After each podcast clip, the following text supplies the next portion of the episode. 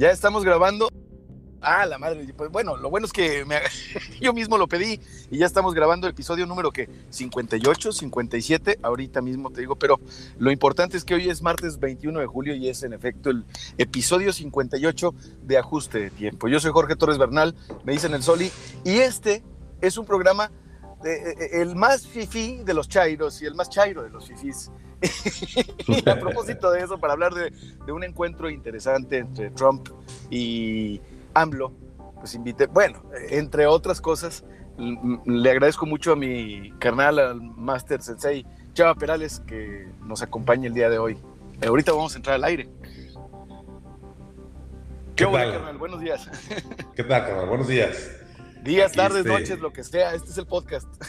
Tardes, digo, no, tempranito, a las 8.59 son buenos días. Así es. Gracias por la invitación, carnal. Aquí estoy, a tus órdenes. No, hombre, muchas gracias, carnal. Pues eh, esperando nada más a que ya nos vayamos directo al, programa, en ajuste de tiempo, y pues presentarlo así, cumplir con la formalidad. Pero pues para entrarle ya al tema del, de Trump y de, y de AMLO, y cómo se ha dado un como un cambio, este, una modificación ahí en su imagen, ¿no crees? ¿En la imagen de quién? Pues de los dos. a, raíz de la, A raíz de la visita, yo creo que ha tenido, ha tenido ecos interesantes. ¿Tú cómo los ves? Sí, fíjate que interesante el resultado de la reunión. Yo, yo creo que la reunión se esperaba raspada. A fin de cuentas son dos personajes. Ahí vamos ya. Independientemente de su investidura. Ahí, vamos, ahí vamos ya, ahí vamos ya al aire, carnal. Ah, tú dime. Ahí vamos al aire, ahí vamos. Muy buenos días, hoy es martes 21 de julio, comenzamos la semana 18 al aire y, y grabamos el episodio 58 del podcast. Este es Ajuste de Tiempo. Bienvenida, bienvenido. Estoy platicando con el maestro Salvador Perales, Chava Perales. Carnal, gracias nuevamente. Ya estábamos grabando el podcast, pero gracias nuevamente por, por aceptar la invitación para platicar en esta ocasión, pues de estos, de, de la imagen, de la percepción, de la opinión pública de estos dos sujetos, dos individuos que detentan el poder de los Estados Unidos y de México, Donald Trump y López Obrador. Así es, fíjate que dos eh, personajes muy icónicos, independientemente de su investidura como presidentes, son dos personajes que trascienden a su investidura, porque han sabido jugar muy bien su parte este, personificada de su rol de opositor o de su rol eh, este, ideológico y trascender y llegar a una presidencia y en la presidencia todavía extender su personalidad eh, y generar mucha controversia con, con, sus diferentes gobernados o sus públicos, ¿no? En, en, Trump este, vimos cómo se polarizó la sociedad americana cuando, desde antes de ganar, ¿no? Y luego gana y pues es más clarita la, la frontera, ¿no? Pero luego acá López Obrador también lo mismo, gana la presidencia y se hace más clara este, la división entre los, sus detractores y sus seguidores. Esto genera mucha energía ¿no? en torno a sus personas. se, se, esta controversia lo que los hace es mantenerse siempre vigentes y siempre en la agenda y siempre lo que ellos digan en el día. Trump con sus tweets o, o López Obrador con sus mañaneras a fin de cuentas son hombres que mandan y, deciden la agenda del día a día en sus respectivos países y a veces en los dos, que fue esta ocasión, ¿no? Era una reunión. ¿No cansan? Pues no, fíjate, si cuando ya no energetizan a nadie, no cansan. Si mantienen a la opinión pública atenta, si mantienen a los medios metidos, pues no cansan. Digo, yo creo que sí hay segmentos, sí hay partes este, eh, en México y en Estados Unidos que están cansadas del tema político, pero eso es siempre, ¿no? Este, sea cualquier presidente, se cansan, con poquito se cansan y con mucho se cansan. Es como no, eh, el que no hace deporte, ¿va? Si hace poquito se cansa y si hace mucho se cansa. Entonces, igual el tema político, hay gente que, lo, que la cansa mucho, ¿no? Pero en el tema de... que por cierto, ayer, ayer fue el cumpleaños de, Lord Peña Nieto, ¿eh? Ah, Nació en el 66. Ayer, ayer fue cumpleaños de, Enrique Peña Nieto, que ha de estar, eh, digo, haciendo un paréntesis, deberá estar con la llegada de Emilio Lozoya, este, así tomándose un café bien a gusto como tú, carnal, ¿no? Sí, yo creo que estará, la pregunta es, ¿estará preocupado? Yo digo que no. ¿No está preocupado? Ay, pues pareciera, es que pareciera, pareciera que, que, sí, que todo apunta, todos los caminos llevan a, a Peña. Pues. ¿Tú crees que no? ¿Tú pues crees que está tranquilo? Aparentemente, pero con las declaraciones del presidente, yo creo que está tranquilo. Eh, dice que para, para, poder este, involucrar o, enjuiciar a un presidente necesita que el pueblo se lo diga. Entonces, pero es que él no está de acuerdo. Pues lo que lo. Mm lo que me hace pensar que, que, no va a ser él. Quizá gente alrededor de él y ellos sí, es diferente.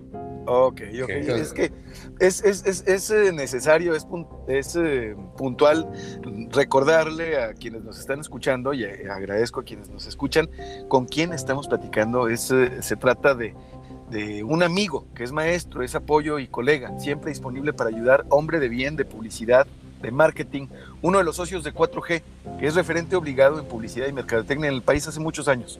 Y nuevamente, pues, digo, propiamente dicho sea, este, te agradezco, carnal, Chava Perales, que nos acompañes este día. ¿Por qué estamos platicando sobre este tema y por qué estoy platicando con Chava Perales sobre este tema? Bueno, te, voy a, te lo voy a decir con todas sus letras. Antes de que alguien creyera que iba a ganar López Obrador, antes de que alguien creyera que iba a ganar Donald Trump, este señor tuvo los pantalones de decirme, a ver, a ver, espérate, yo veo un escenario en donde gana Trump y gana AMLO, y luego hay una cumbre de los dos. el problema porque fuiste el único que me lo dijo mucho antes, o sea, que tuvo esa visión Chava Pérez. Sí, sí, mucho antes de que ganara Trump, incluso este, desde antes de la, de la, como iba ganando, ¿no? Desde antes de que se enfrentara a Hillary Clinton. O sea, te lo dije desde cuando estaba en las primarias por su partido. Dije, va a ganar Trump. Y en ese momento también López Obrador, y también, o sea, bueno, tiempo después, pero también se perfilaron y se perfilaba y a fin de cuentas lo lograron, ¿no? El mundo. Ahí te perdí, chava. Vamos, vamos a, eh, creo que perdimos a, a Chava un momento. Eh, pero mientras te recuerdo que nos puedes enviar un, WhatsApp al 87 11 05 10 85, el WhatsApp de los adictivos, al 87 11 05 10 85. Hoy estamos platicando sobre el encuentro de Donald Trump y López Obrador, no hablando de política, sino en cuestión de percepción pública con uno de los expertos en publicidad, en marketing eh, de 4G, uno de los socios de 4G. Ya tuvimos aquí en el podcast, en el programa, también al maestro Melchor Cadena. Ya estás al aire nuevamente. Te perdimos un momento, Chava, pero seguimos al aire. Ya, ya te recuperé. Em, ah, muy bien. Me decías. Mira, te decía que, eh, que fue muy. No, no, fue fácil configurarlo, pero el, el, mundo dio un giro en el tema político. El mundo, ¿eh? No México. No tú lo viste. Nada más. Yo lo vi. Y lo que me parece grave es que la gente que se dedica a esto, los politólogos, los comunicadores este, políticos, los columnistas y los políticos no se dieran cuenta que no el mundo había girado. No lo vieron. Y más, hay quienes no aceptan ese cambio. No aceptan que el mundo cambió y siguen, y siguen metidos en su dinámica. Así es. Insistiendo en un mundo que ya se acabó. Bueno, es un barco que dio la vuelta y en lugar de irse a Groenlandia, pues va a otra parte, va a la parte opuesta. A Finlandia. Este, a Finlandia. Este, o va para allá, no sé exactamente dónde, pero va para allá, para allá va el barco. Y si lo quieres expresar, se va a voltear, todo el mundo se va a dar cuenta. Y, en ese sentido, yo vi eso desde, desde un momento, las condiciones están dadas y se dieron, y veíamos la cumbre.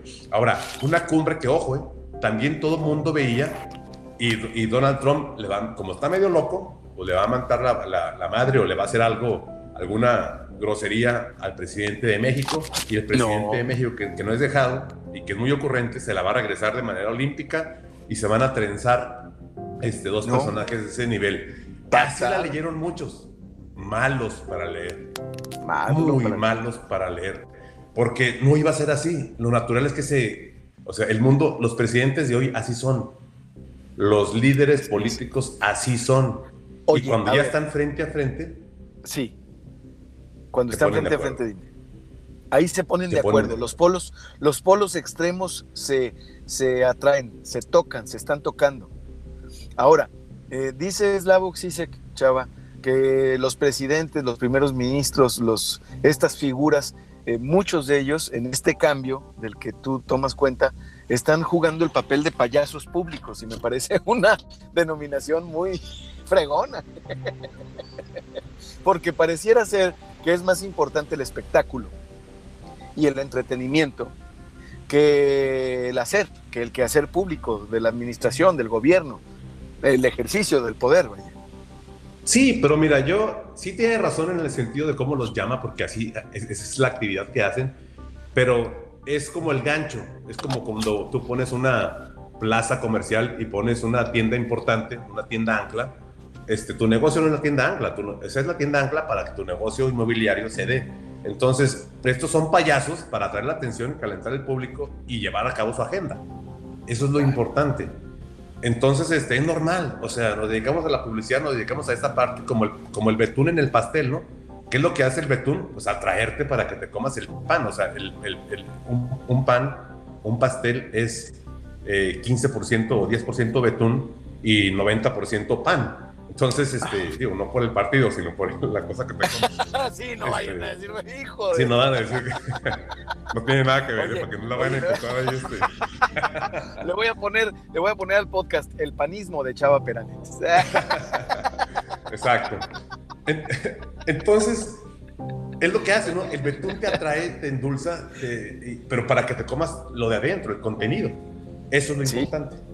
Eso es lo importante. Entonces, los políticos Hábilmente López Obrador entendió que había que ser así. Si te fijas cómo gana el debate, este, el último debate cuando le dice este, Anaya Carayín, este, cuidado con la cartera, todo eso obviamente fue planeado, fue este, sabiendo qué es lo que a la gente le gustaba. ¿Para qué? Para meter su agenda, ¿no? Esos temas, esas frases que luego inventa. Son, los anzuelos para que piquemos nosotros como, como peces los mordamos estos anzuelos y nos metamos o nos saquen del agua y, seamos presa de la agenda pues Sí, porque a fin de cuentas sí hay que politizar el mundo. Y Donald Trump ha sabido meter a los que no eran tan políticos en la política, eh, López Obrador también. Y cada quien en su país, en su región, tiene sus personajes parecidos, ¿no?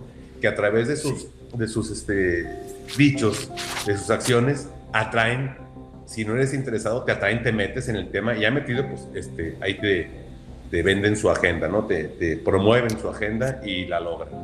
Las campañas políticas en el futuro inmediato, es decir, este año, el siguiente, ya, los, ya estamos viendo cómo se están moviendo los perfiles de actores locales, regionales y nacionales. Cómo se mueve también la política, que casi, casi van de la mano casi, casi eh, la política se está haciendo complementariamente en lo digital. Quien no está en digital, pues no hace política. Vemos casos excepcionales de hombres eh, este, muy ancianos como Porfirio Muñoz Ledo, que si no fuera por Twitter o si no fuera por el, este, YouTube o, o por estas herramientas, no estaría ejerciendo su papel en la política. ¿Cómo ves el futuro de las campañas políticas tú, como publicista político también y como experto en esta mercadotecnia digital. Mira, para leer, eh, para leer este, el futuro de México en la política, yo me voy a los estados que son vanguardia. Y uno de los estados más vanguardia en México es Nuevo León. Nuevo León votó en su momento por Bronco. Sí. Te va dictando más o menos cómo se va a comportar el país. Luego el país votó por López Obrador. Es entendible. Ahora viene la elección otra vez de gobernador. Entonces, como vote en Nuevo León, tienen ahí otro payaso, que es Samuel. Samuel este, García, que habilidísimo en redes sociales. Sí. tiene una profundidad en redes sociales impresionante, no en sus pensamientos, porque es bastante limitado. Sí, en sí. Su, en su manera de pensar. Digamos que es un Daniel, Daniel Javif de la política. se me hace que Le diste a, Daniel. Le di en la torre a Daniel, ¿verdad? A Daniel. Con todo respeto para Daniel Javid. Con todo respeto para Daniel Javid. Este... O sea, este cuate de plano llama mucho la atención, pero pues no, no, no. ¿cómo, ¿Cuál sería una analogía para Samuel García? Digo, yo, no, yo afortunadamente no soy neoleonés, este, no, no, no, no, ni, pero yo, yo lo considero un tipo muy hábil. Él sí no tiene, él tiene ansias de poder, él tiene ganas, él tiene, él es influencer a, raíz de su, de su relación con su ahora esposa, que es la verdaderamente influencer, pues este, se, ha, se ha agarrado mucho de ahí para generar su novela que a la gente le gusta, ¿no? Y él, este, y, y como son la, la, la, gente de Nuevo León, le gusta todo este tema este, comercial, todo este tema dicharachero, todo este tema eh, innovador, novedoso, de, de dime y te respondo y cualquier cosa está mal. Entonces eso atrae a mucha gente. Y en ese sentido, pues va a traer muchos votos, este, él por su relación con su ahora esposa. Y así veo el escenario, ¿no? Si, si Nuevo León, este, en Nuevo León gana Samuel, el país va a seguir en ese camino. Si en Nuevo León gana, eh, está también de, del PAN este Felipe de Jesús, o está Felipe de Jesús. Felipe Felipe, se me fue la que, ¿quién, este, ya, Felipe de Jesús Cantú, quien ya fue alcalde en dos ocasiones de ya fue alcalde en dos ocasiones. Así es. También está. se llevó, se llevó, eh, fue, fue, fue ahí célebre siendo alcalde porque le mochó un pedazo de panteón a uno de los panteones para ampliar una avenida y unos de los familiares ahí, varios familiares de personas que estaban ahí decían, oye, pero me vas a mover a mis huesitos, caray. Sí me acuerdo de ese tiempo, de Felipe de Jesús Cantú y por el PRI y, por el PRI está el, alcalde de, Nuevo León actual. Eh, sí, este. Híjole, se me fue el nombre. El actual, el, alcalde el de, Monterrey. Que acá, no, sé quién es el, que, de hecho quién es el alcalde de Monterrey. Se, enfrentó en la elección para alcalde a, Felipe y la, y la ganaron. Acuérdate que se fueron allá que ganó uno y luego ganó Ah, claro que sí, lo ganó, pero por nada. Ismael, no se me fue el nombre de. Sí, ahorita lo, ahorita lo checamos. Y luego también anda sonando, también sé que anda sonando Ildefonso Guajardo, que fue ¿Y también? secretario de Economía. También anda sonando él. Y desde luego está Tatiana Lutier por Morena. Tatiana Cloutier, que trae también un apoyo nacional como la segunda por todo el, empuje que le dio al morenismo, al López Obradorismo, aunque es una crítica del mismo López Obrador y del sistema, pues es una mujer, en Morena es la mejor posicionada, ¿no? Entonces está, está muy interesante la arena política. Si ganara Tatiana... A ver, ándale. Pues, ahorita las encuestas dicen que va a ganar Samuel. Los números Así están las encuestas. Así están las encuestas. Este, no hay ejercicios todavía tan serios, pero las, las que he visto, las poquitas que he visto, eh, dan ¿Es Adrián de la Garza, el alcalde? Adrián de la Garza. Adrián, de la Garza. Es el alcalde de Monterrey. Así es. Adrián. Entonces está entre ellos cuatro, ¿no? Samuel, en ese orden para mí, Samuel, este, Tatiana, eh, Felipe y Adrián. Y las encuestas más o menos así los ponen, aunque están muy cercanos Felipe y Adrián. Tatiana se aleja de ellos, está más cercana a, Samuel, pero Samuel va solito. ¿eh? O sea, Samuel sí va muy avanzado, muy adelantado. Va muy avanzado. Eh, va muy avanzado. habrá que ver quiénes salen a votar ese día, cómo se comporta la votación. O sea, es multifactorial, carnal. Es un tema este, de muchos ángulos. Oye, ¿qué te parece si vamos a la primera rola y nos vamos al podcast para adentrarnos más al tema? y digo, dicho sea de paso, si tú, si usted ejerce la política, le gusta la política, tiene su corazoncito, bueno, pues no se pierda a uno de los expertos porque seguramente va a requerir de sus servicios, el maestro Salvador Perales. Vamos a escuchar a la güera Salomé de Fito Olivares y su grupo y regresamos en un ratito. Oye, nomás qué maravilla, carnal. Sí, te rifas, carnal. Fito y su grupo, no, no mames.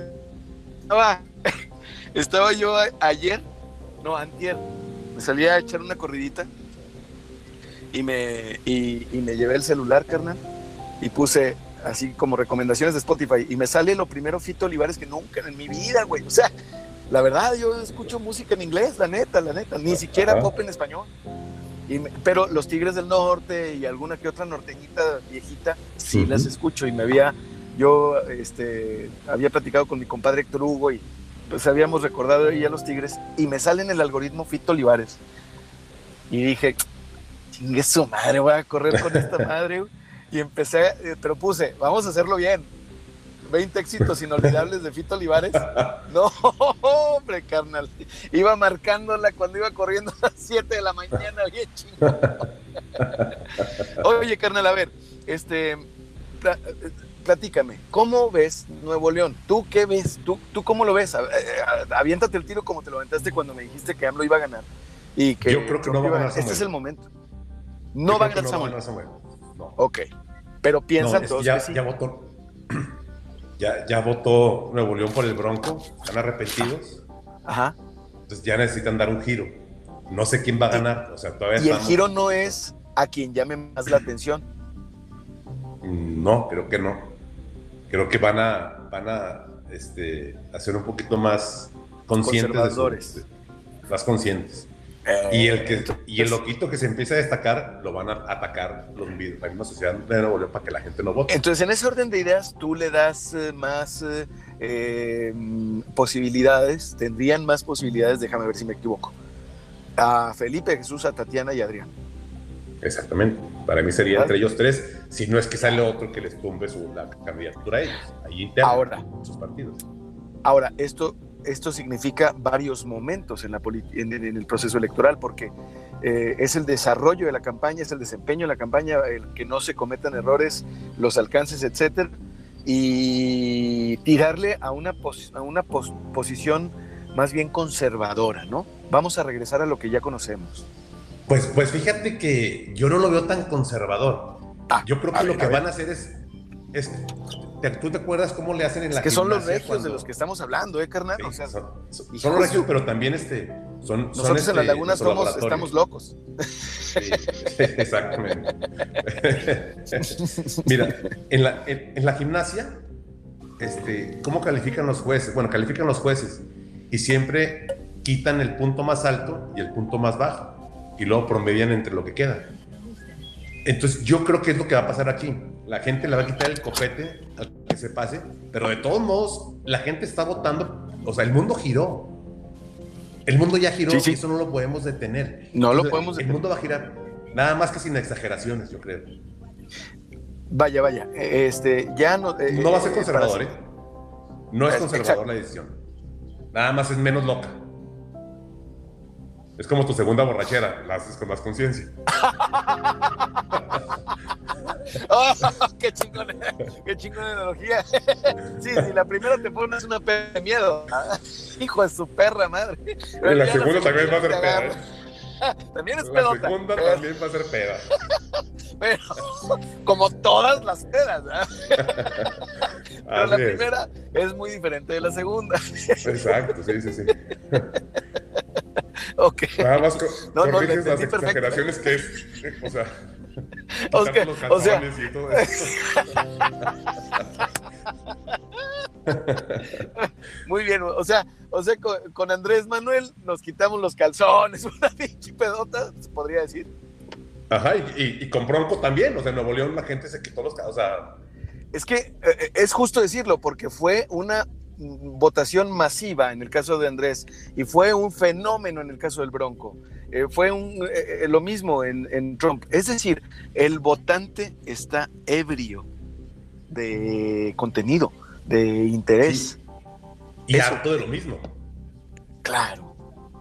Está cansado de la realidad, quiere evadirla.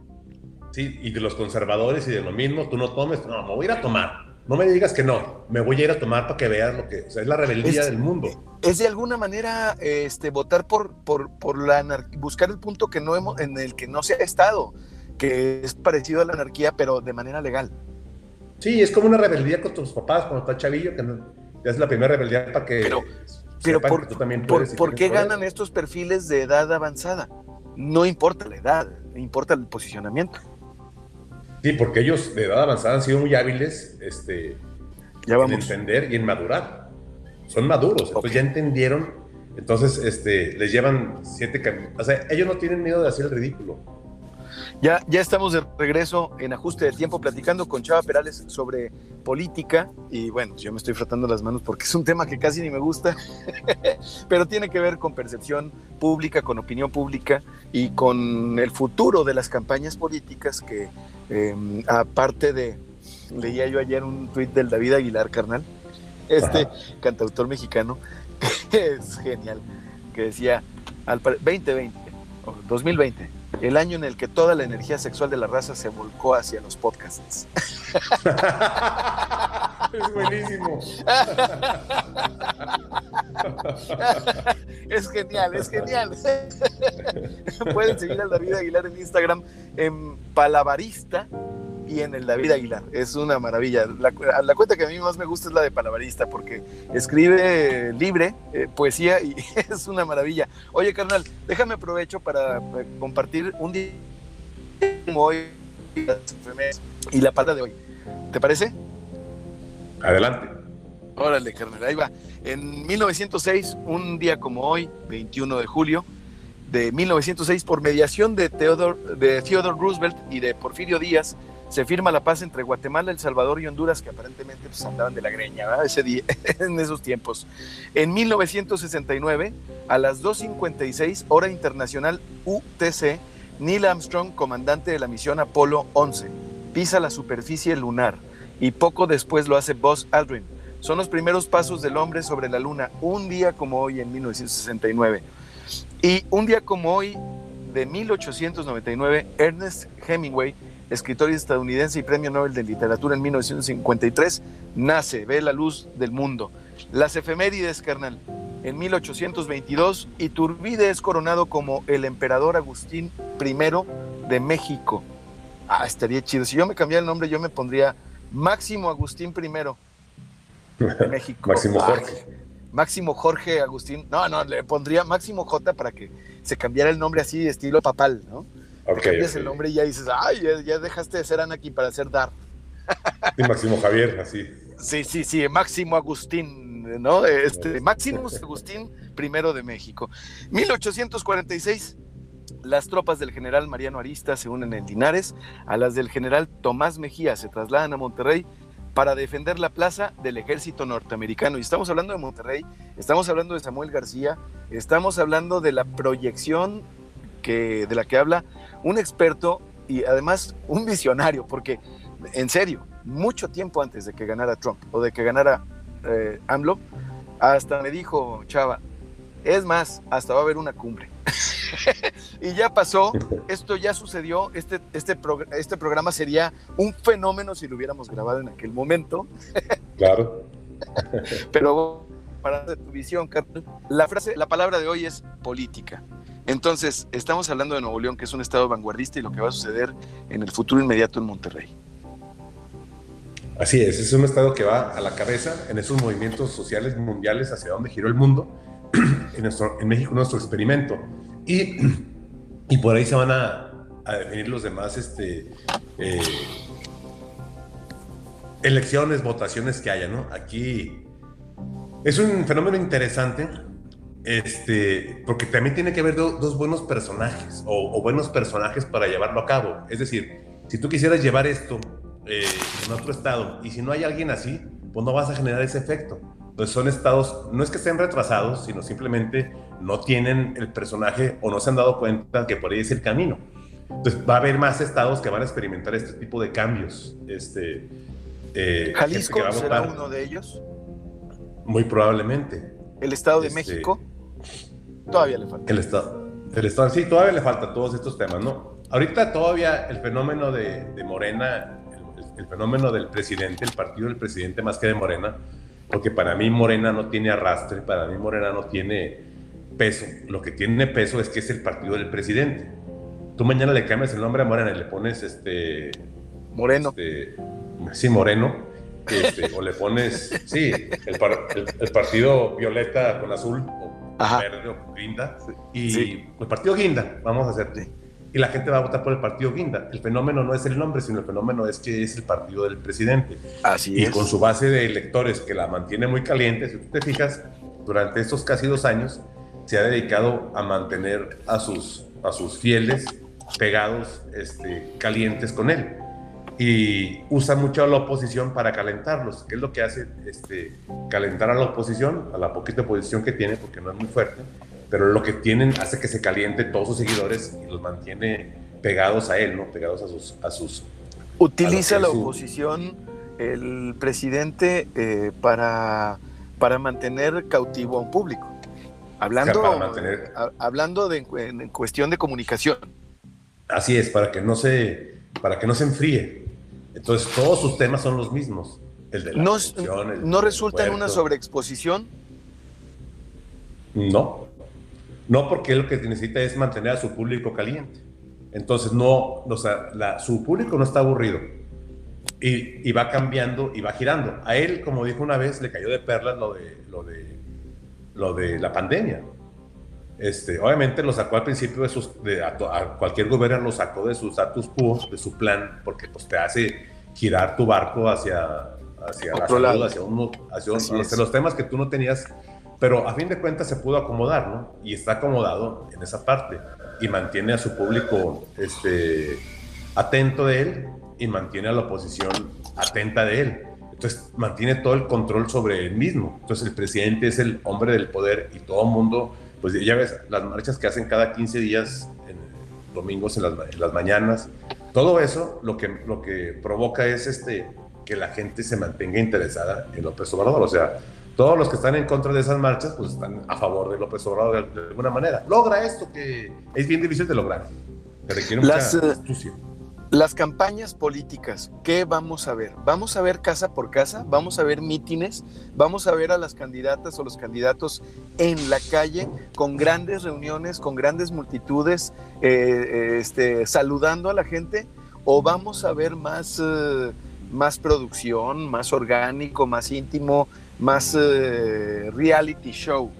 ¿Qué es lo que vamos a ver en las campañas políticas en redes sociales digitales? Mira, yo, yo veo tres grandes caminos. Este, dos naturales, los que se van a ir a ser candidatos completamente digitales, que van a querer este, en la parte digital ganar todo el terreno, que es una buena apuesta. Va a haber otro camino que va a estar muy interesante, los que le sigan apostando al toca-toca, al irse casa por casa a tocar, a conocer a la gente, que ellos van a tener mucha cercanía y mucha potencia que también es una apuesta bastante interesante, muy tardada, pero cuando no hay lana y, y- y- y aparentemente en México cada vez va a haber menos dinero para las campañas, esa va a ser una buena alternativa. Y está la tercera, que para mí es la correcta, una buena combinación de las dos partes. ¿Por qué? Porque si eres totalmente digital, eres plástico y eres un fenómeno nada más, este, eh, pues de numerito Pasajero. digital, pas- eh, pasajeros y, y muy débil. Y si eres de tierra, pues te falta toda la potencia que te da, el alcance que te da la masividad de, las redes sociales y la, lo orgánico que te puede generar. Entonces, si quieres hacer las dos, pues vas a estar ahí con alguien normal. Pero el que aproveche su, su trabajo terrestre para potenciar su parte digital va a ser el genio que se va a apuntalar. Es decir, yo voy a, a la tierra, voy a que suceda algo interesante, llamativo y que se haga viral. Eso es lo que va a funcionar para mi punto de vista y esa para mí es la apuesta correcta. O sea, no como dos caminos así. En este momento, En este momento, ¿quién de los eh, contendientes o aspirantes en, en Monterrey, en Nuevo León, crees que reúne estas características? Híjole, no sé, se me hace que, nadie. ¿No Tatiana? ¿No Adrián? ¿No, no. Felipe? Mira, Ta- Tatiana es muy digital. Ella se va a ir por el camino muy digital. Lo mismo, bueno, podría hacerlo, pues, podría hacerlo, pero a, través de escándalos, este, Samuel, porque él tiene de las dos partes, o sea, él sí puede, pero, pero es muy fresa como para bajarse a tocar. Entonces, te, te podría ser muy producido y muy este, falso. Ajá, dime, dime los demás. A propósito de Fresa, eh, te quiero comentar una cosa, pero dime los demás, por favor, carnal. Eh, Felipe, que tiene mucho arrastre con la gente, tiene mucha sensibilidad con el, o sea, en el, en uno, uno a uno, eh, Felipe es muy bueno. si Felipe logra este, conectar con su público y llevar eso al escenario digital, este, que pasen cosas, va a ser muy interesante su camino. Y Adrián, este, él no es bueno en el, en el, en el ¿cómo se llama? En el uno a uno. Él sí necesita más gente. Entonces, yo veo que va, va, a batallar un poquito más que los demás en toda esta parte. Con mucha fuerza digital, porque pues, está arriba del presupuesto de, de, Además, de los municipios. Además, es eh, el, el, la carga que, que, tiene el PRI. Eh, desgraciadamente, eh, carga con ese costo. Sí, exactamente, carga con ese, pero también tiene la fortaleza de una red este, abajo, bien aceitada, bien estructurada, porque él está arriba del, del gobierno municipal. Entonces, este, pero es muy tradicional, ¿no? Su sistema sería muy tradicional. No le veo innovación y le falta innovación. La, los innovadores son Tatiana y Samuel. Ahora, pareciera ser que son los dueños de la agencia, de la agenda y de la agencia, es decir, como si no necesitaran de los trabajos de una agencia, de los trabajos de, de, de expertos, como lo eres en el, en el, ámbito político, como me considero, carnal, vas aprovechando los comerciales, pero pareciera ser que ambos, Tatiana como este Samuel, no necesitaran de consejos, no necesitaran de métricas y fueran completamente orgánicos, pareciera ser.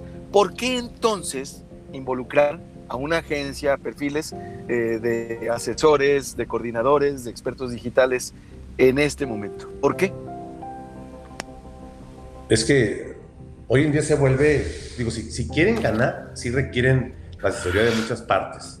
Lo, lo más difícil no es contratar una buena agencia, lo más difícil no es contratar al mejor este, relacionista o al mejor este, este, creativo o al mejor generador de contenidos o al mejor generador, el mejor generador de tráfico, el mejor influencer. Ese no es importante. El, el chiste es la habilidad que tenga el líder que esté arriba del proyecto, sea el candidato o sea su, su, su, ¿cómo se llama? Su coordinador de campaña, quien tome la decisión de seleccionar cuáles van a ser los tiros de gracia que van a generar el punch en el público. Esa es la diferencia. Tú puedes tener una agencia muy buena que te, que te batea tres ideas a la semana, pero si no, la, si no te vas a atrever, no sirve de nada. Exacto. Entonces, entonces, la agencia no es que no sea importante, es importantísima. Este, para que te genere buenas ideas y te genere una conexión entre el producto y su público, ¿no? Entre el candidato y el electorado. ¿Cómo lo vas a, a y cómo le vas a generar las ideas para que haga punch? Y que, te, y que además te retroalimenta. Exactamente, pero si no tienes a alguien que tome la decisión, que se atreva, entonces, no, ¿para qué las contrataste? Es lo mismo que si no hubieras contratado. Entonces, el que tenga una buena agencia y el que tenga arriba de la agencia alguien que tome decisiones brillantes, arrojadas, porque no se trata de, digo, tú, este, tú a una muy buena idea, métele un focus group y le das en la madre. O sea, Así es. Entonces, o métele tres group, digo, uno está bien, pero luego les meten demasiados y es como los taquitos, a mí me gustan mucho los de tripitas, ¿va? O sea, si los lavan de más, de más, de más, mételos en cloro 40 días, los van a saber a puro cartón, van a estar bonitas, sí. perfectas. Entonces, las ideas tienen Imagínate que tener unos tacos de tripas en Gringolandia. No. Pues sí, no, imagínate. No, pues yo por eso no hay, ¿va? o no sé si haya. No, pues son tacos no, de cartón, yo creo. no, yo creo que está prohibida la venta de las tripas en el, en el gabacho. Sí, yo que sí, sí no, ni siquiera pasa, ni, ni, ni viene no, no, no, no, no. Oye, a propósito, a propósito de, de, de, tripas, bueno, no tiene nada que ver, pero vamos a escuchar la segunda canción, carnal, que sale desde el estómago. Mira, así la acomodé. no, sí, sí tiene que ver. Sí, sí la acomodé, sí la acomodé. Sale desde, así a propósito de Walter Mercado, desde el fondo, desde el fondo, del fondo, eh, con mucho, mucho, mucho amor. Eh, vamos a escuchar al maestro, ya nos escucha desde el cielo, el maestro Celso Piña, Cumbia sobre el río. Vamos al podcast y regresamos. Ah, chis, ¿no? Mira, sí, ya vamos, ya vamos. Ahí está. ya, ya, le iba a decir a David. Oye, carnal, eh, es que hoy quise poner estas, estos cumbiones, no, pero no, todavía no sale. Sí, ya, ya. Todavía no sé. Quise, pon, quise, poner estos cumbiones, carnal, hoy, porque te quería preguntar, ahora que ya me contestaste sobre los perfiles en Monterrey, esta división que hace el presidente, que a propósito la utilizó en, en su momento, ya no la ha utilizado, de fifís y chairos, o chairos y fifís. siento que la raza se puso el saco muy, muy cabrón, güey, ¿sabes? Sí. En todos lados. Entonces, por eso, eh, hace días puse en, mis redes, en mi descripción, que estaba muy mamerta, la anterior, porque ponía política, ciencia, cultura, eh, la chingada, ¿no?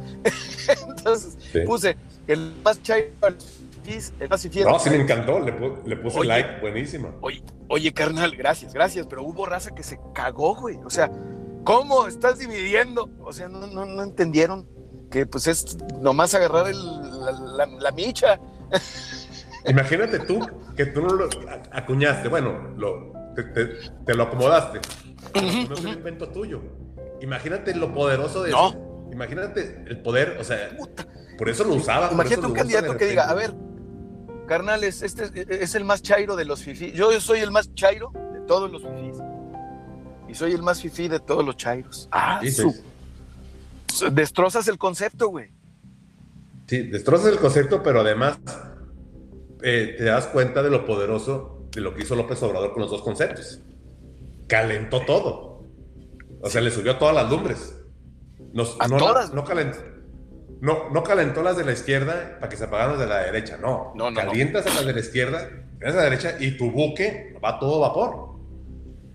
Eso es el poder de cuando sabes calentar. Por eso es lo que te digo, que usa la, usa la oposición para, para calentar a sus fanáticos.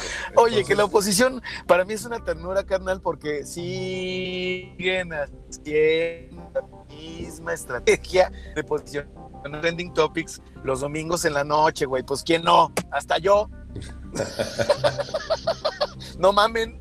O sea, pues, pues sí, pero tienes que mantenerlas calientitas para que lo que sea, que se caliente poquito.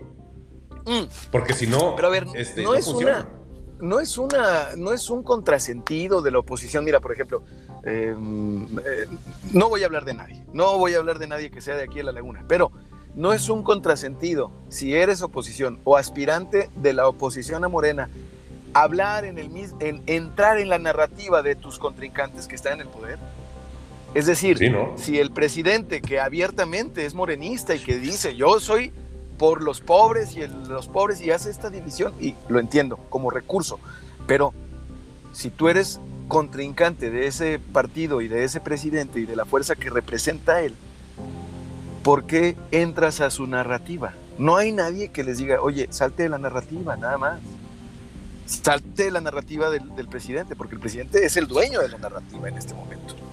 Es que, fíjate, para mí la estrategia es la equivocada, porque a ver. la gente, o sea, lo que hacen ellos es, yo soy tu contrincante, para que todos los que piensan eh, de manera opuesta al presidente estén conmigo. Se vengan conmigo. Pero, pero si fuera una manzana, imagínate una Está muy bobo eso, ¿no? No, deja de eso. Imagínate una manzana y, el 20, y, y todos los que quieren eso se están peleando por el 20% de la manzana. Entonces hay 20 personas peleándose por el 20% de la manzana. O sea, todos quieren ser el opositor de López Obrador. Y ahí los tiene todos encerrados. Y entre ellos a ver quién va a ser. Y un día es uno, y un día es otro, y, una semana es otro. O sea, ahí. Sí, los va brillando a cada uno. cuando lo brillante sería: voy a ser el competidor de López Obrador. ¿Cómo? Que también lo han querido hacer. similar. Desde adentro. Lo han, querido hacer. Fernández Noroña, algunos de ellos. Sí, lo que eso, eso es más inteligente. Yo, yo le voy a quitar a López Obrador de su gente los que no están con él, pues ya no están con él, no se los puedes quitar. Yo les voy a arañar algunos. Pues yo les voy a, a comérmelo de adentro. O sea, el 80% de la ah. manzana. Ah, no estarás hablando tú de algún senador, ¿verdad? Puede ser. Puede ser. algún senador. No, ya no digamos nombres, ya no digamos nombres. No, sí, porque ya me iba a decir. Mejor ahí lo dejamos. Ah, ¿eh? Ahí la dejamos. ¿eh? Ya, sabemos quién es, ¿verdad? No es de aquí, pero ha estado en algunos partidos. Juego amigo. Exacto. Entonces, bueno, bueno, bueno, interesante. Ahora, oye, Morena, hablando de Morena, porque después van a decir, estos güeyes nada más les interesa la oposición. No, no, no. Hablando de Morena, carnal, Alfonso Ramírez Cuellas se va a aventar el, proceso electoral. Yo creo que no le alcanza a hacer este, las asambleas que tiene que hacer Morena para que todo quede legal, ¿sabes? Sí, no, no, es que no da, y menos con un partido configurado o con, tan poquito tiempo y como, se, creó, toda la gente que se alió, está imposible. El que le entre sale raspado. Ya le pasó a esta Gatecol ahora Ramírez Cuellas, y el que le entre va a salir este, igual. Es imposible, no, este, así es el partido, así lo hizo el presidente. Y, y, no, te, y no te extrañe que ya esté preparando su próximo partido. Wow. ¿Tú crees? Que va a matar a Morena. Sí, pues que los partidos son desechables, porque ¿Ya tienen menos vida que antes? En ese sentido, ¿el PRI debería de, reinventarse? ¿El PAN? Bueno, bueno. Eh, no sé si me escuchas, carnal. Ya, ya, ya. Eh, al, tema del, que estamos hablando. Es decir, me dices tú que eh, los partidos son desechables, ok. Pero en este sentido, el PRI y el PAN, siendo los partidos más antiguos, el PRD, deberían reinventarse, deberían de matar el nombre y, llamarse de otra manera para modernizarse, como lo que hizo el Monterrey, como Soriana, digamos, o sea. No, como lo que hizo el presidente con su partido. Y es que lo, acaba de hacer, ahí está el ejemplo. O sea, mató todo, mató, mató al PRD, este, lo mandó para la orillita, hizo un partido nuevo, pero en realidad es un rebranding de varios partidos este, y lo hizo. ¿Lo puede hacer el PRI? Sí. Yo creo que al que menos le conviene Pero no hay, no hay una figura en el PRI ni en el PAN que puedan amalgamar a todas estas fuerzas y, y cribar, digamos, y decir, bueno, pues ahí se van los perredistas y vénganse todos los que no son perredistas. Eso requirió un chingo de visión de este vato. Sí, un chingo de visión. Y ahí está la solución, así como tú lo planteas. Como no hay algo fuerte que lo haga, entonces lo que tienen que hacer es hacer trabajo de equipo y hacer un rebranding cada quien de su partido. Vamos a hacer un rebranding, a relanzar, refundamentar, a limpiar cada quien su partido y lanzar una nueva atmósfera, pero de equipo, no de una sola persona, para que puedas competir contra tu opositor que es eh, el presidente y su partido. Pues aquí es un partido ciudadano, o sea, más ciudadano, más de equipo, sin una cabeza visible, sino con muchas cabezas, como una serpiente de mil cabezas, con un rebranding, cambio de color, cambio de nombre, más fresco, más dinámico este, y, adaptado a los tiempos modernos. Las campañas políticas van a tener, ya tienen por ley muy poco tiempo para hacerse efectivas, para llegar al público. Y tienen que dejar de funcionar tanto en tierra, en campo, en aire, como en aire, como en digital, etc. Este, a lo que voy, carnal, es para todo este tiempo, para todo este proceso, se tiene que estar trabajando desde antes de ahorita. Ya vamos de regreso. Ya vamos de regreso vamos a dejar la pregunta, déjame la repito, carnal, porque está interesante. Estoy seguro de que hay algunas y algunos. Regresamos a ajuste de tiempo y estoy seguro de que hay algunas y algunos que están escuchando eh, o estarán escuchando este programa en su versión podcast. Saludos a quienes nos escuchan en eh, versión en la versión online. Ya estamos, ya tenemos una, una aplicación bien interesante en donde puedes encontrar la estación Adictivo Radio 90.3 de FM. Gracias por suscribirte al podcast. También estamos platicando con Chava Perales, un máster en publicidad digital, en marketing digital y sobre todo con una amplia experiencia en campañas políticas, en análisis político, invitado en varios medios de comunicación y ahora eh, he invitado por primera ocasión al podcast, por segunda ocasión ajuste de tiempo Em, el, e, e, en, el episodio más chairo de los fifis, o el más fifi de los chairos, mi querido Chava, quise ponerlo así porque, ¿sabes qué? Me parece tan odiosa la comparación que hay que hablarla y hay que decir, a ver, no te hagas, no nos hagamos güeyes. O sea, si dices tú, oye, es que ese programa es muy fifi, pues eso es relativo, hermano, porque también bailamos cumbia y también nos encantan las norteñas y también eso es relativo. Mm, eh, considero, al igual que muchas y muchos, que no es sano polarizar, pero sí es sano no, no autocensurarse y hablar en esos términos. Fito Olivares habla de la negra Salomé, carnal. ¿Sí? Estaría canceladísimo ahorita. la negra bueno, estamos platicando sobre, sobre las campañas políticas. A ver, carnal. Eh, la visión, el trabajo, se tendría que estar haciendo desde antes de este momento. Ya se debió haber empezado el trabajo de equipo en todos los perfiles aspirantes, morenos y no morenos, Morena, PRI, PAN, PRD, todos los aspirantes al siguiente proceso electoral que va a ser el más diverso, el más emocionante. ¿Cómo lo calificarías? ¿Cómo lo esperas? ¿Pero de cuál proceso hablas? ¿De la elección de qué? ya ves Del 2021 Y también, bueno, ah. Coahuila naturalmente. Pues, bueno, nada más que si nos metemos aquí hay que, hay que meternos. Sí. No, no, pero vamos al. Digo que este es muy breve, ¿no? El de Coahuila y el de Hidalgo. Vámonos al del 2021. Es un proceso bien interesante, sumamente interesante. De, de, acuerdo a las encuestas que yo he visto, eh, si la elección fuera ahorita, pues el presidente ganaría un montón de estados, por ahí de 12 estados. Mantiene, este, mantiene entonces el presidente una aceptación gigante. Sí, mantiene este resultado de su, de su de la manera de, cómo calienta la arena política.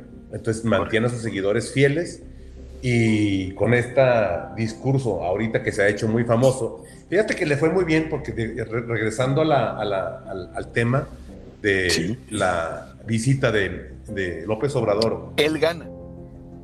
Él gana y gana Trump. O sea, y gana Trump, los dos ganan. Sí. Y en una dinámica bastante, o sea, hicieron lo que no, lo que todo el mundo pensaba que no iban a hacer. Se comportaron a la altura. Se reclamaron cosas, a, López Obrador le fue muy bien, criticó a, Trump sin criticarlo, habló bien en su casa, eh, Trump lo trató muy bien, para sus fines políticos se fue con, su, con lo que él quería, no sé si lo va a aprovechar o no, pero le fue bien.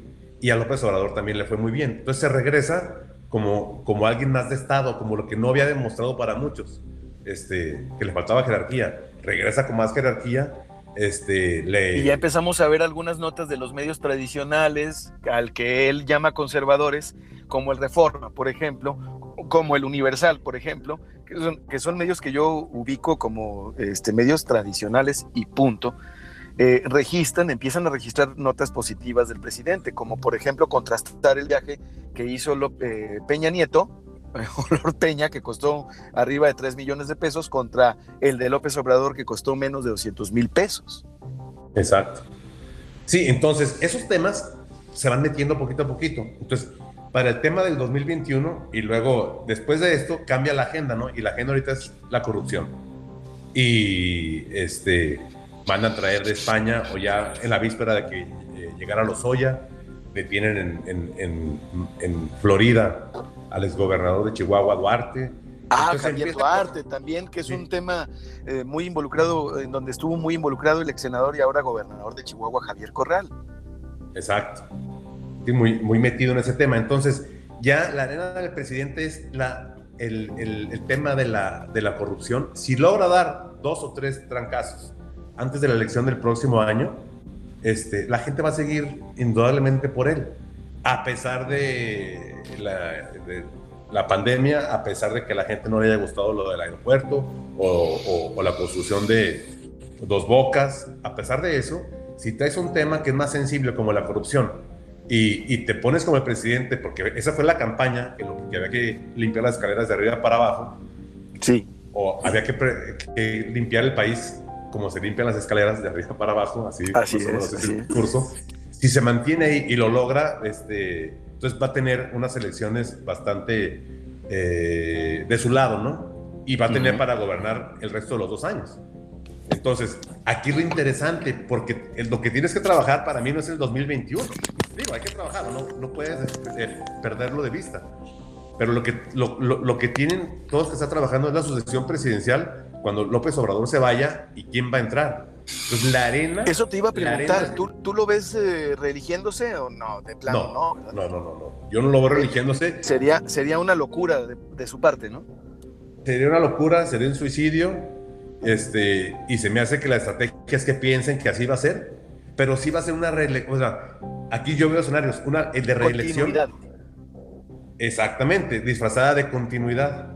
Ya. Que para mí, este, que o sea, podría, ser, podría ser entonces un mono. Exacto. Entonces, aquí hay, aquí hay que ver quién es el que, quién es el que va a tener esa sucesión, esa, esa, este, quién va a la estafeta. Si es Marcelo, si es este, el, el, el, de New Kid on the, Town, que es López Gatel con tanta fama. López Gatel. Oye, es cierto, la participación de los hombres de ciencia, mujeres y hombres de ciencia, para que luego no nos digan que somos heteronormados, este, eh, será muy importante en los perfiles de política, ¿no crees? Exacto, muy, muy interesante cómo se va a así. Lo, están sus adversarios políticos adentro de la misma ideología, de la misma corriente, como el senador que platicábamos. Este. También otro con su corazoncito. Sí, gente allegada a él, como Claudio Sheinbaum, que está muy bien posicionada. Mario Delgado también. Sí, Mario Delgado. O que los mismos empresarios empiezan a colocar figuras adentro del morenismo, adentro de la 4T, que sirvan a sus, a, sus intereses. O sea, ir formando el, empresariado, eh, meterse a la ideología, no ganarle desde el PRI ni, ni ganarle desde el PAN la presidencia, sino ganarla desde adentro del mismo partido o de la misma 4T. Entonces, ¿Tú ves Morena, Morena para rato? Sí, todavía le queda para... Por lo menos para la, para la siguiente elección presidencial. Sí, por lo menos en el escenario que tú ves. Sí, en el escenario que yo veo y quizá ya sea su último, hasta ahí llegó. Y luego se reinventa. Se, reinventa, yo, que es lo que yo este, pienso que haría. Pero ojo, eh, aquí hay un ingrediente que no hemos eh, y que nadie lo toma en cuenta, no, o yo no lo he visto.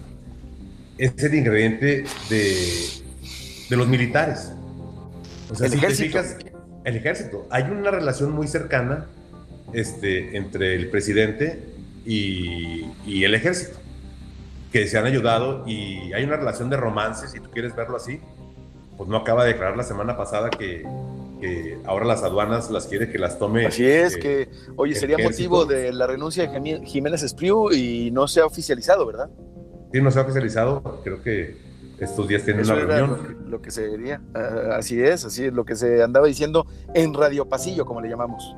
Exacto, en Radio Pasillo, exacto.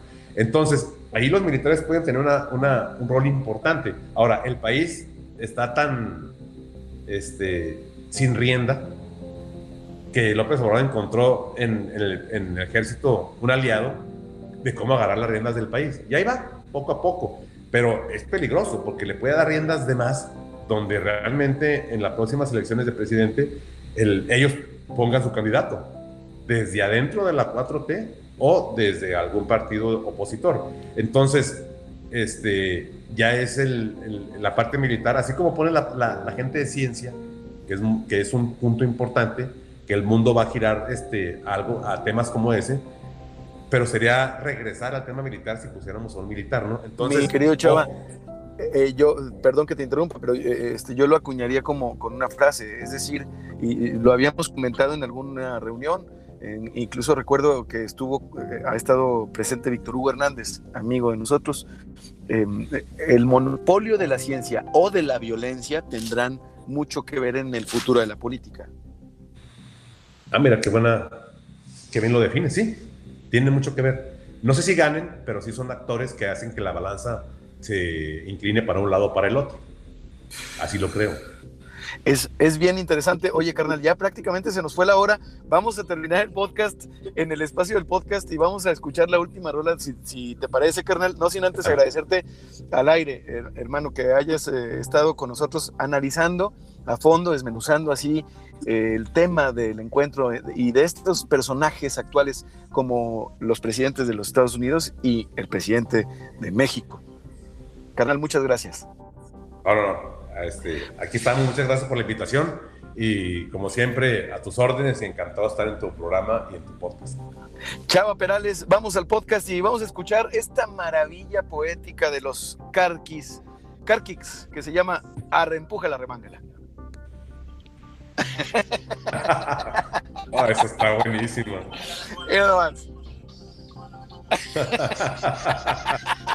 Hasta rato te pusiste, carnal. Oye, carnal, es que yo voy a poner más rolas así porque ponen de buenas, güey. La neta. Oye, carnal, ya nada más para coronar, tenemos un par de minutitos. ¿Cómo ves aquí? Porque estos son los minutos que nadie escucha en el podcast, ¿eh? Vamos a aprovechar así para dejarlo como easter egg. ¿Te avientas? Un par de minutos. ¿Cómo ves el pedo aquí en Coahuila? Como easter egg. como huevo de Pascua. A ver quién lo escucha. Fíjate que está bien interesante aquí, porque el, el Gober, en la última evaluación que saca Metowski, lo pone súper super valorado. Ha hecho dos, tres cosas eh, muy interesantes, muy inteligentes. Digo, salvo la foto que salió ayer en los periódicos de, que... Eh, no, no, no, no he visto que le pegue mucho, ¿eh? No, no, porque ha hecho, ha hecho muy bien todo lo demás. Entonces, este, yo, el escenario de Coahuila, me, brilla mucho Riquelme. Y yo pienso que me brilla tanto que ni me he puesto a analizarlo mucho, pero lo que te puedo decir es que Riquelme es de los que para mí sonarían para ser los presidenciables, este, para competir por la presidencia, este, para ser el candidato del PRI. Riquelme está, o sea, es un tipo con mucha suerte. Claro que con mucho trabajo, con mucha disciplina. No deja de este, jalar. Eh, para, no deja, de los que, para los que para los que lo chinguen, para que los, que lo critiquen, para, para los que lo mamen, eh, es un hecho, no deja de jalar. O sea, el, el, vato no deja de jalar. No deja de jalar. Muy trabajador. Y desde hace décadas. Sí, sí, sí. O sea, eh, así es. Así es. Eso es indudable. Pero, pero aquí en la alcaldía, aquí, en la, aquí los, que, los aspirantes a la alcaldía, carnal, los regionales, los que quieren, los que traen su corazoncito para diputados locales, este, ¿cómo los ves, carnal? ¿Tú ves a Riquelme eh, siendo un factor?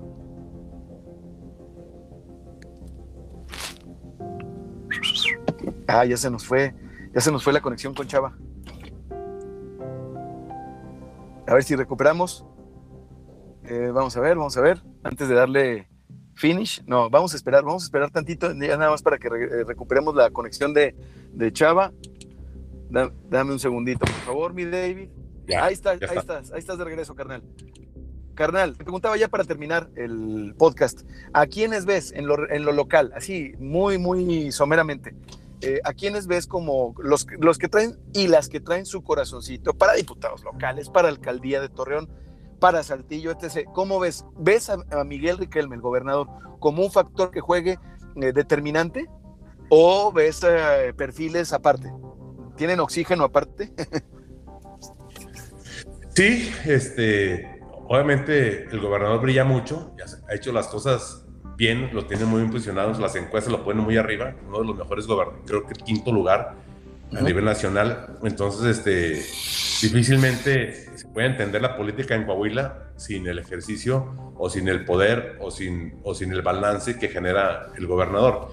Eh, a nivel local, pues la, la, pelea parece que está muy cantada entre, digo, ya cantada entre, entre Marcelo eh, Torres y, este, y Luis Fernando Salazar por Morena, eh, PAN y Morena. Por el PRI creo que no lo han definido. Este, tiene posibilidades bastantes el que fue el candidato anterior, que era eh, Toño Gutiérrez Jardón. Este, pero hay más figuras dentro, digo, no es la única, ¿no? Él porque fue el candidato anterior, entonces por siempre genera puntos, reconocimiento, entonces ya está él, ya debe de estar dentro de las encuestas, pero debe de haber más actores importantes este, en esas sesiones. Hablan de Javier Herrera, hablan de Shamir Fernández. Javier Herrera, eh, el mismo eh, Roman Alberto Cepeda. Este, Así es, ah, también.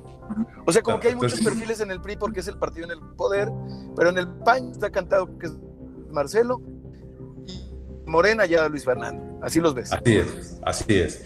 Y, y, para mí tendría más posibilidades Marcelo si no es por, este, ahorita como están las cosas, si no es por el, el ¿cómo se llama? El, un poquito, la gente se, se se desilusionó un poquito de, del alcalde actual, Jorge Cermeño. Yo creo que necesita. También es un factor que juega.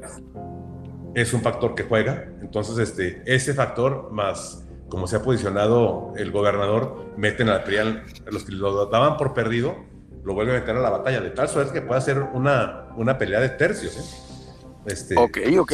Entonces, entonces podríamos decir que ya para terminar el programa, carnal, no sin antes eh, agradecerte nuevamente, podríamos decir a manera de conclusión que el ejercicio del poder actual va a repercutir en los candidatos de las fuerzas provenientes de esos eh, quienes ejercen o representan el poder ejecutivo, digamos, en la localidad, en, la, en lo regional, en lo estatal y en lo nacional, ¿verdad?